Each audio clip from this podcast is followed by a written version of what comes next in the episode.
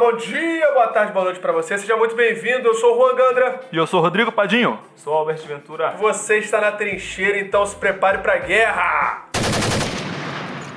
Pessoal, hoje a gente vai dar continuidade ao o estudo, né, da, dos Dez Mandamentos. A gente vai estudar hoje os primeiros, os prime, o primeiro mandamento, né? Pegar a primeira parte ali do, dos Dez Mandamentos.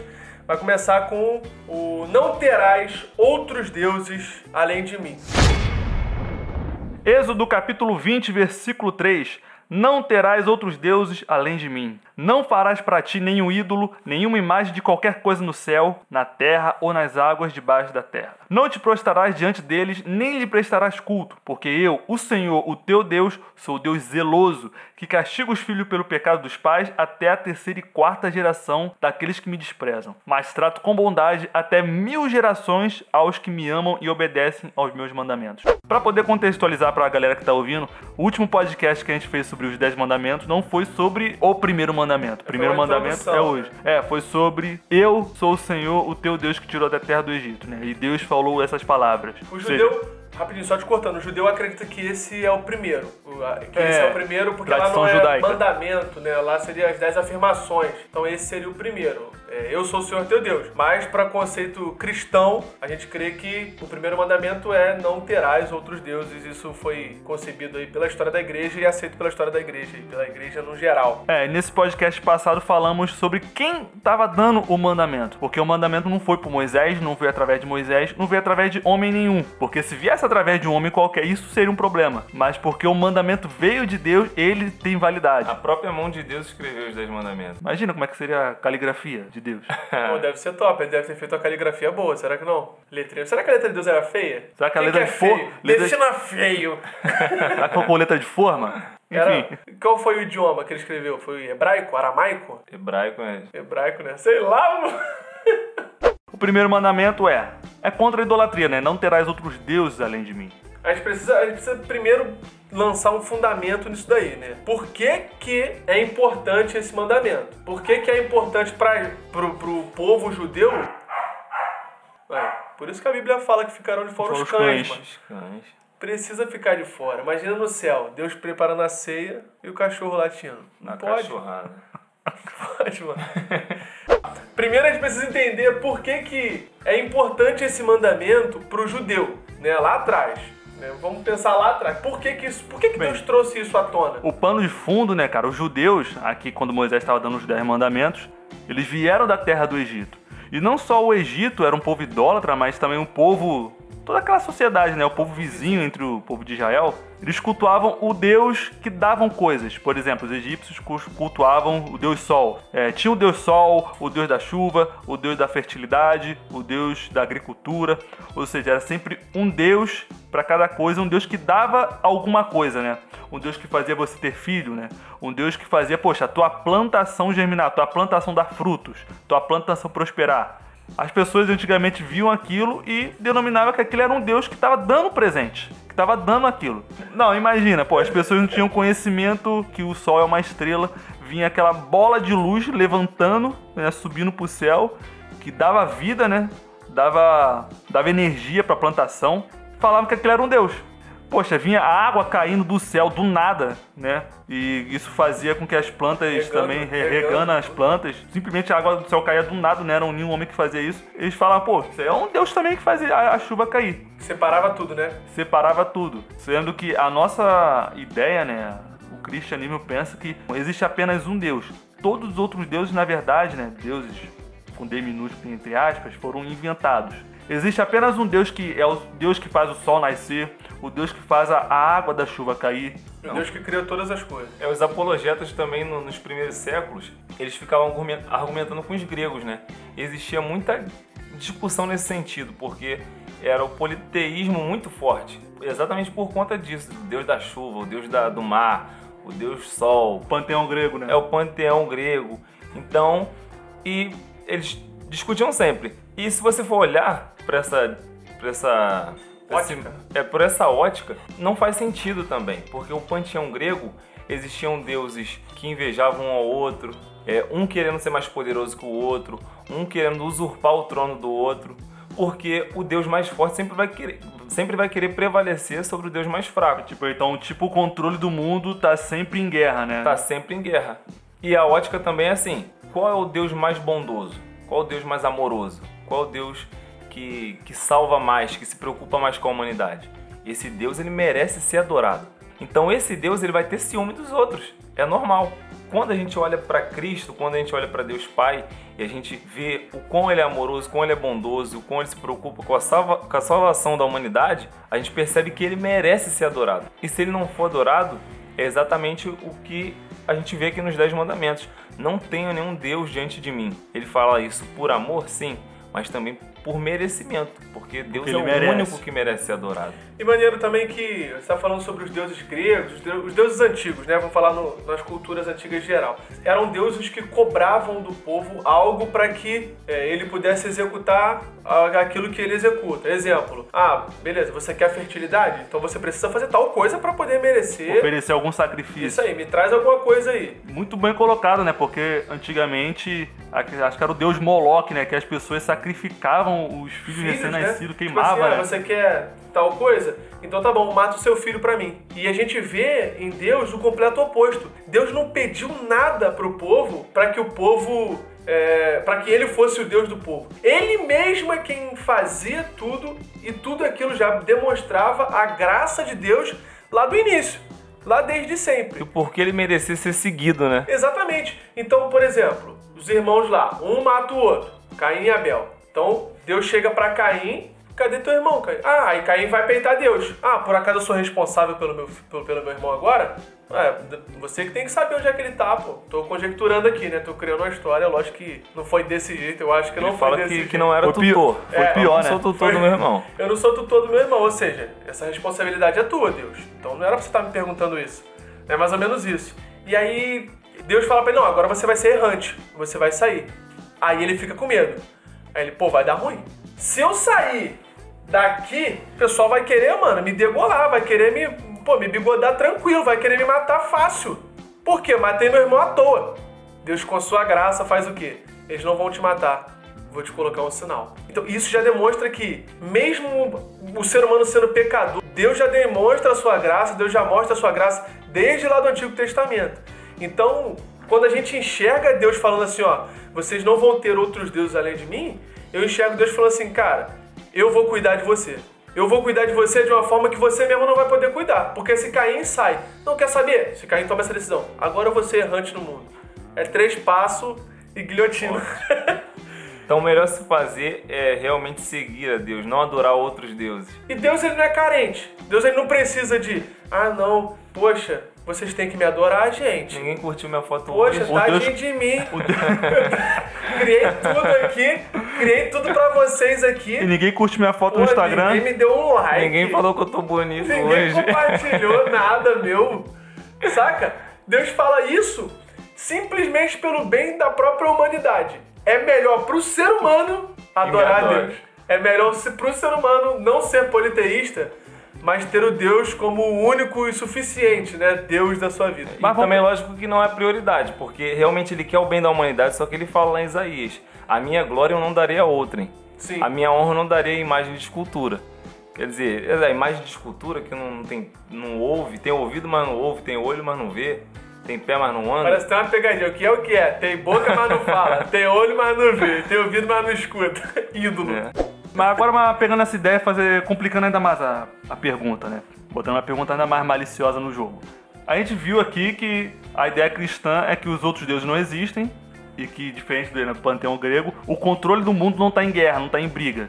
Existe um no comando, Sim. Um soberano lá. um soberano. A gente viu também que Deus, ele merece. Ele não só exige, mas ele merece. Pela, se a gente for ver pela própria lógica, ele merece. ser Ele adorado. mesmo se apresenta como merecedor. Eu sou o Senhor teu Deus que te tirei da terra do Egito. Mas- Então a gente até falou sobre isso. Ele poderia ter falado: Eu sou o Senhor teu Deus que te criei. Ele tem diversos motivos, né? Pra poder ser adorado. Mas aqui agora, por exemplo, tinha um- o povo de Israel que cultuavam o, o nosso Deus, né? Deus Jeová. Mas qual era o problema lá de um povo pagão, sei lá, pega um. O povo de Filístia cultuava, sei lá, fala um nome aleatório de um deus aí. Lagabai. Qual o problema de um povo estrangeiro cultuar o povo lá, ou o deus Lagabai? Poxa, por que, que Deus exige que ele deva ser um cultuado? Realmente é um problema ter algum outro povo que cultua algum outro Deus? Qual a problemática? Queria saber. Eu, assim, eu tenho a minha resposta, mas queria saber de vocês. Não, agora você tem a resposta, você fala, já que você tem a resposta. Quando você tem apenas um Deus, que é soberano sobre toda a humanidade, toda a raça humana, você faz com que toda a raça humana seja irmã uma da outra. Se você tiver várias sociedades, várias raças humanas, cada um tem o seu Deus, cada um tem sua cultura. Aliás, cada, é, cada cultura tem o seu Deus. Você cria vários grupinhos, várias sociedades. Que pode até se matar se quiser. Então, por exemplo, Albert, se você tem lá o seu povo, a sua família, a sua tribo que cultua só o seu Deus, você não vai me ver como, Como irmão. irmão. Não, você só vai ver só os dos seus como irmão. Eu não vou ser igual perante você. Eu sou de uma outra linhagem. É, outra... você é de outro time, de outra facção. Mas quando a gente tem o mesmo Deus, uma linha só que tá, tipo, Mesmo acima de criador. tudo, mesmo criador, cada um vai ser meu irmão. Independente da cultura, independente se a pessoa fala outro idioma, é meu irmão porque veio do mesmo Deus. A gente vê isso, é, lógico que numa escala menor, mas com time de futebol, né? Então, tipo, é, com o time já dá treta, né? Já dá É. briga, já dá. Imagina numa, numa cultura se fosse algo mais, mais macro, né? O deus daquela cultura. Pô, o ia ter muito lida mais morte. O cristão lida, sabe lidar com essa diferença, apesar de, por exemplo, a gente acredita no cristianismo, a gente acredita na ressurreição do Cristo, que ele é rei sobre os reis, e a gente consegue lidar também com quem pensa diferente, porque a gente parte exatamente dessa premissa que você falou. Deus, ele é o criador de todos nós. E já que essas pessoas que não acreditam no mesmo Deus que eu fe- foram feitas é, a imagem e semelhança desse Deus, eu posso discordar da crença que ela tem num outro Deus, mas eu consigo conviver com ela, sabe? Porque até quando a gente considera o nosso Deus verdadeiro e é o único Deus na verdade, a gente consegue olhar para aquele que crê diferente e amar.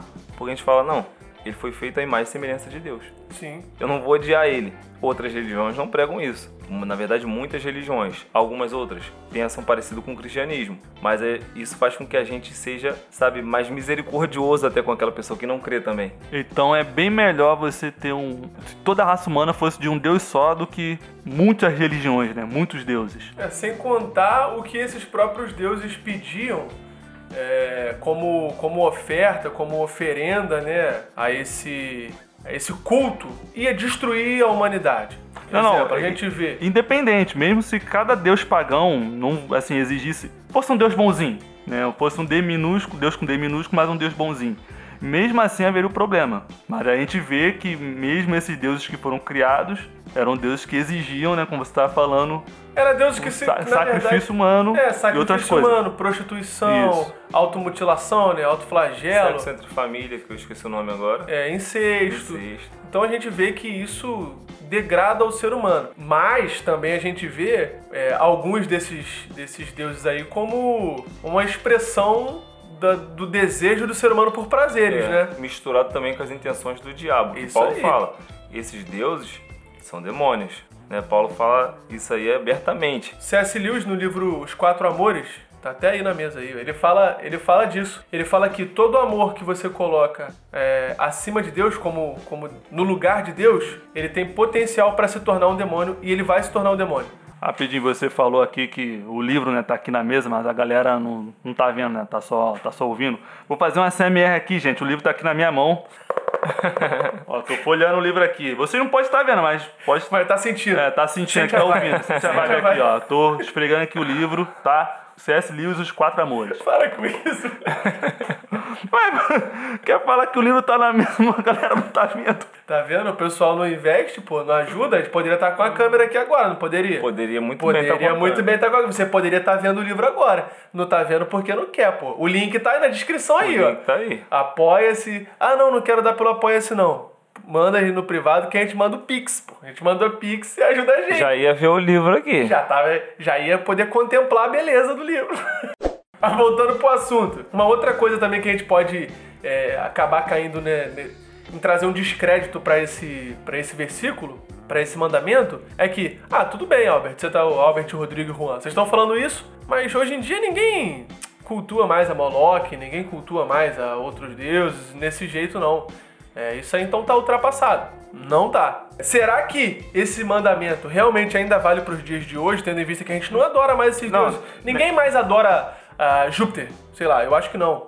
Não é nem questão que vale, né? É questão de ser relevante pros dias de É hoje. importante esse, essa idolatria. Quais seriam os deuses contemporâneos? É, a gente- Porque é. só mudou o nome, né? Só mudou o nome, os deuses continuam aí. O Continu- deus da sociedade pós-moderna, né? Antigamente, e a gente pensa que idolatria se remete só ao deus pagão, ao deus Apolo, ao deus Júpiter, ao deus Moloch. Só quando é, tem que ser um deus arcaico, É, antigão. tem que ser um deus com nome antigo, que ninguém, pô, nem, nem existe mais. Pô, eu queria comprar uma estatuazinha de, Vênus.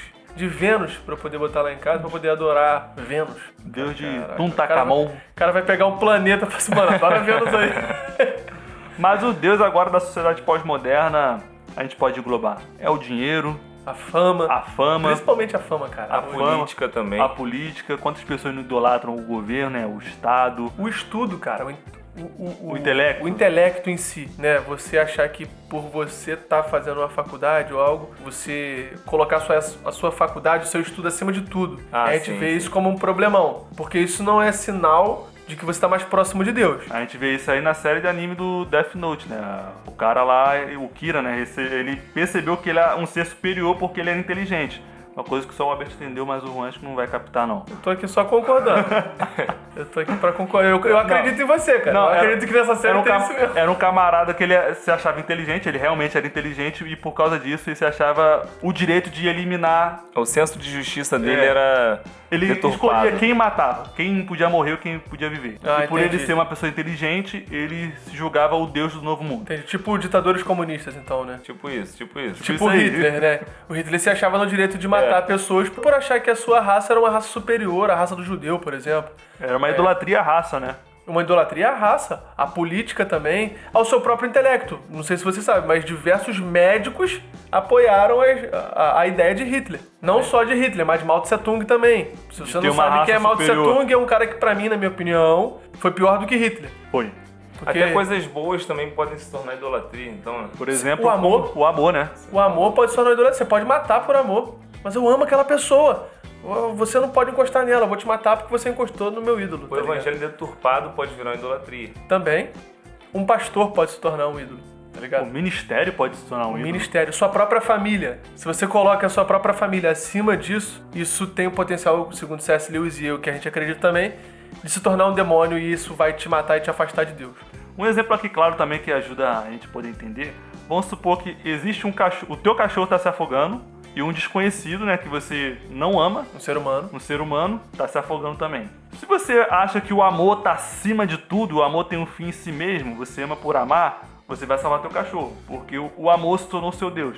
Mas se você entende que, pô, a tua emoção não está em jogo, o desconhecido, que por mais que você não conheça, foi feito igual você, né, do mesmo Deus, é teu irmão, Imagem e semelhança e de Cristo. imagem, mesma imagem, mesma semelhança do mesmo Deus, você vai salvar esse, esse desconhecido. Ou seja, quando você eleva o amor ao status de um Deus, você vai fazer aquilo que teu amor vai governar, né? Vai dizer. Você perde a humanidade. Perde a humanidade, perfeito. Mas pelo menos meu cachorro não discute comigo.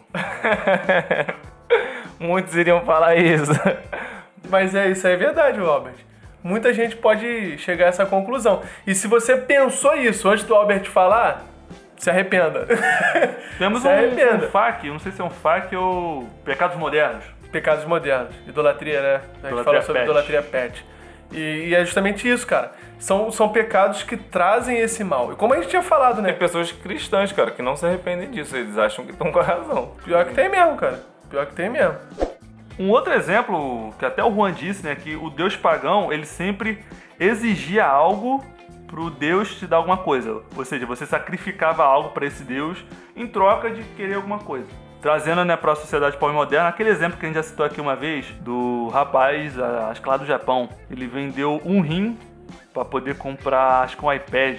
Ai, foi, velho. Foi lá em- no ano de 2011. A nova tecnologia que surgiu na. tá bombando no ano de 2011. Não sei qual Foi modelo. do iPhone iPad. 12 agora, iPhone. Isso. um- Pro Max 2.0. O cara chegou a vender um rim. Ou seja, por mais que os Não, deuses e, são. E vendeu um rim de verdade. Não é igual a gente fala assim, caraca, pra poder comprar é. isso aí tem que vender um rim. Não Não, foi ele meme. vendeu, ele vendeu de verdade. Ele fez uma cirurgia, tirou o rim e vendeu. Ou seja, por mais que os deuses de lá para dos tempos bíblicos para hoje são diferentes, a mecânica do culto é o mesmo. Você oferece algo em sacrifício. O cara ofereceu o próprio rim.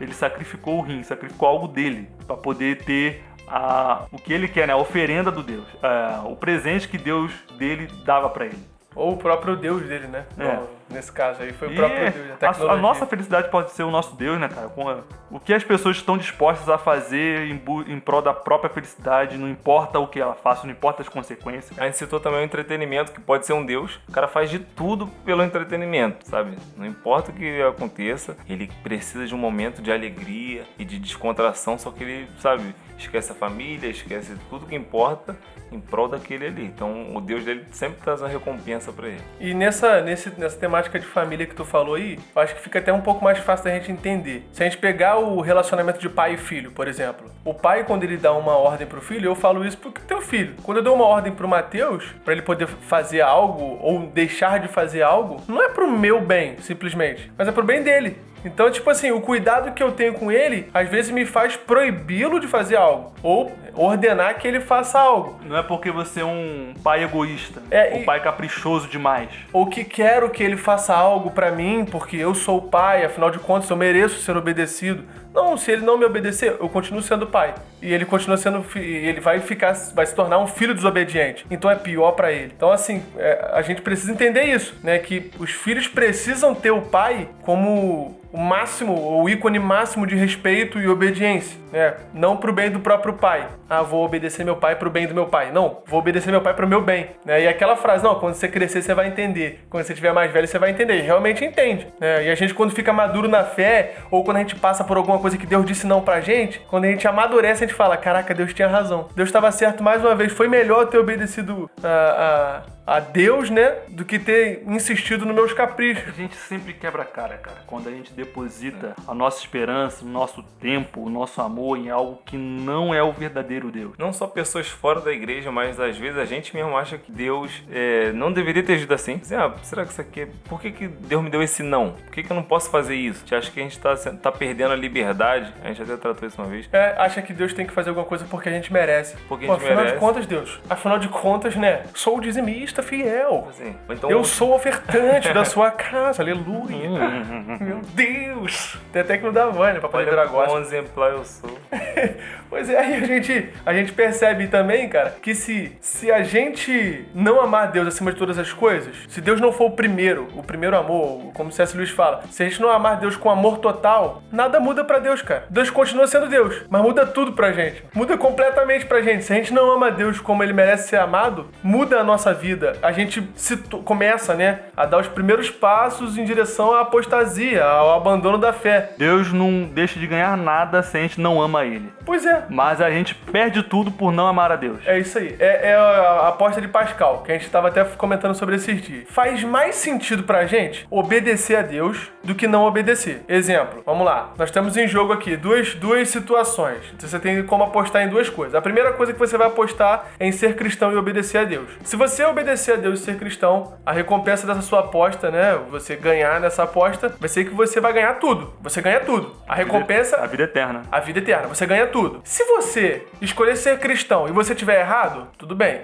O- vamos supor que o ateu, né? Vamos botar o cristão e o ateu. Tu não deixa de perder. Você não perde nada, porque afinal de contas o ateu estava certo. Então você tem duas opções, né? A primeira, se você acertar, você ganha tudo. Se você, você- errar, você não perde nada e não ganha nada. Agora, se você for ateu e você acertar, você não ganha nada, mas também não perde nada. Mas se você tiver errado, meu filho, você perde tudo. Você perde tudo, você perde a vida eterna.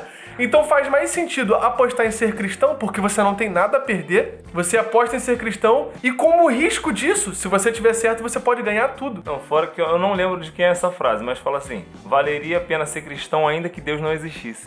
Ah, que loucura. Sabe, você viveu os princípios que Cristo estabeleceu, aquilo que ele pregou, ainda que ele não existisse, cara, você viveu de uma maneira muito mais feliz, muito satisfatória. Tá? Os E prazeres ele existe, porque que- quando a gente tem contato com o Espírito Santo, a vida é transformada, é liberta de coisas que a gente, pela nossa força própria, nunca ia conseguir. entendeu? Então, maior, a melhor coisa do planeta é você se- seguir a Deus. Obedecer, né, cara, o que Obedecer ele tá falando. Porque, a- além de tudo isso, de ser benéfico pra gente, ele tem uma visão privilegiada de tudo, né, cara? Ele sabe das coisas. Ele sabe, mano. Então, é, esse mandamento não quebra aquilo que a gente estava conversando no outro podcast sobre Coríntios, sobre liberdade. Não quebra a liberdade da pessoa, né? Pelo contrário, garante a liberdade da sociedade, garante a liberdade da comunidade. Continuidade. Então, sim, esse mandamento ainda serve pra gente hoje e serve como base de todos os outros mandamentos. É o colocar Deus, né, acima de todas as coisas. E é o, é o primeiro ponto do resumo que Jesus dá no Novo Testamento. Ele fala assim: ah, nesses dois mandamentos se resume toda a lei e os profetas. Primeiro mandamento, amar a Deus acima de todas as coisas. Então a gente precisa entender que para poder amar a Deus acima de todas as coisas, é, a gente não pode ter nada que coloque que se coloque acima de Deus, como risco da gente perder a nossa fé, perder a nossa vida. Não é você deixar de amar o que você já ama. Por exemplo, você ama o futebol né, e você está amando mais o futebol do que é o próprio Deus. Deus não te fala para você amar menos o futebol, mas para amar mais a Deus. É isso aí. Colocar Deus no, no devido lugar, né? No trono. Isso, é. E as coisas vão andar melhor, né? Se você aprende isso, porque quando você bagunça essa ordem, meio que você ama tudo pela metade. Porque Deus tá, tá numa ordem errada. E pra mim também nem compensa muito, mano. Não compensa muito amar o futebol, porque eu sou botafoguense, mano. Não tá nem, não tá nem compensando, velho. É melhor ficar no time de que ganha sempre, no time de Deus, né? Que não perde uma guerra, não perde uma batalha. Essa questão até eu queria pontuar o contexto também do, dos Dez Mandamentos, que é a coisa mais linda, porque o judeu, ele entendeu perfeitamente os Dez Mandamentos assim que foi apresentado a eles, no sentido de, de entender a grandeza daquilo que Deus estava propondo nos Dez Mandamentos. E o judeu, ele, ele conhecia Deus pelo nome Eu Sou. E a gente falou aqui, abordou é, o tempo inteiro, sobre essa questão de Deus não necessitar da nossa adoração. E no nome Eu Sou, que o judeu conhecia muito bem, quando Deus se revelou para o povo judeu através de Moisés, Deus falou para Moisés: fala para Faraó que eu sou enviou você. Eu sou o que sou. Deus se É, apresentou e dessa essa, forma. essa ideia de. Até acho legal, porque Moisés pergunta pra Deus: Tá, mas eu eu falo que eu, falar?" eu vim em nome de quem? Tem tantos deuses, né? Eu vim em nome de quem? De quem? quem? Quem é você? Pra quem? Como é que eu falo? É. Aí ele se apresenta dessa Se forma. apresenta como eu sou o que sou. E tem três coisas que tá dentro dessa, desse nome que Deus se apresenta para Moisés para falar para Faraó. Eu sou o que sou significa soberania. Eu sou. Vocês não são. Vocês não são. Eu sou. Maneiro. significa autossuficiência. Vocês precisam de coisas para sobreviver. Mas eu sou o que sou. Eu sou o que sou. Cara. Eu sou autossuficiente. Independente se a gente o adore ou não, se a gente tem ele como Deus ou não, ele continua sendo Deus, porque ele é independente de qualquer coisa. Né? É, ele, é, ele é o único que é autossuficiente, ele não precisa. A gente não, a gente precisa de Deus, a gente precisa de amigos, a gente precisa de dinheiro, a gente precisa de comida. Ele não tem necessidade de coisa nenhuma. Né? Ele não tem necessidade de nada. E é por isso que ele também não precisa de ser adorado, ele não depende, na verdade. É aí que vem a palavra, a palavra plenitude, né? Tipo assim, ele é satisfeito em todas as esferas. Assim mesmo. Ele é o próprio deleite dele mesmo. Engraçado, acho engraçado, né? Moisés assim perguntou: Ah, Deus, você, você é quem? Ah, compadre, eu sou o que eu sou. o culpado também. Compadre. Ah, meu compadre. Eu sou o que eu sou e é isso aí Eu mesmo. sou, e se alguém perguntar, eu sou o que eu sou, irmão. Fala que eu sou o que Fala eu isso sou. lá, dá o papo reto. e também dentro do Eu Sou tem a é, soberania, autossuficiência e imutabilidade, né? A gente tá sendo, amanhã não é mais, Deus ele é eternamente. Então esse nome já dizia muita coisa. E é Maneiro. por isso que ele merece ser adorado. Amém, mano. É com essa definição que eu termino esse podcast, mano. Declaração linda. Ficou lindo. Cabe, aí, até cabe um cortezinho lá no, no Instagram. Mas, pessoal, falando em Instagram, segue a gente lá nas nossas redes sociais, arroba Trincheira Podcast. Trincheira Podcast, arroba trincheira.podcast, né? Segue a gente lá. É, se inscreve aí também no nosso canal aí, cara. Pô, viu o podcast todo aí Compartilha, agora. rapaziada. Compartilha, Pô, compartilha, tempão compartilha, estudando. compartilha. Mó tempão estudando, pô, várias paradas acontecendo e vocês não compartilham o podcast. Tem que compartilhar. Compartilha com o pessoal aí, manda para os seus amigos, manda pros seus amigos aí que você tá vendo que tá buscando fama acima de Deus aí, buscando dinheiro. Pessoal aí que, pô, que, que é idólatra, né? Até a gente mesmo precisa é, se livre, policiar, ser livre, né? da- dos nossos próprios ídolos, né? E que Deus nos ajude nisso, Deus te ajude nisso. Compartilha esse podcast, manda pra alguém aí, que Deus te abençoe, que tenha uma semana excelente e que Deus seja o primeiro lugar na sua vida. Tamo junto. Valeu, fica na paz. Valeu! Valeu! Fala aí, fala, valeu. Valeu!